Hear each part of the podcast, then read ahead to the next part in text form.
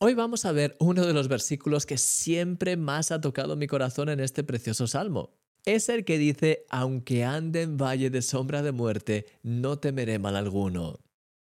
Esta es una declaración de fe tan poderosa.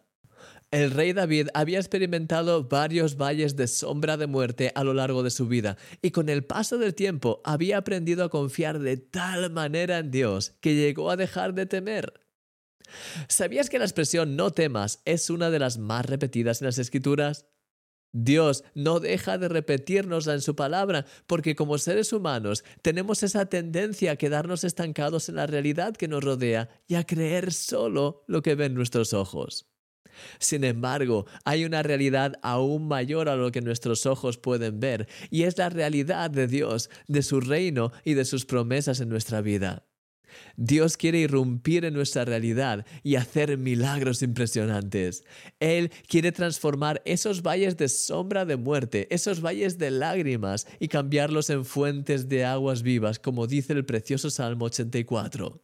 Sin embargo, fíjate cómo lo expresa ese pasaje. Dice, Bienaventurado el hombre que tiene en ti sus fuerzas, en cuyo corazón están tus caminos, atravesando el valle de lágrima, lo cambian en fuente.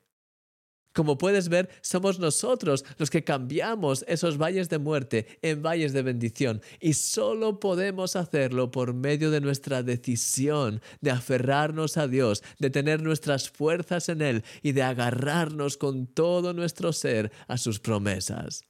Como dice también el Salmo 27, aunque un ejército acampe contra mí, no temerá mi corazón, aunque contra mí se levante guerra, yo estaré confiado.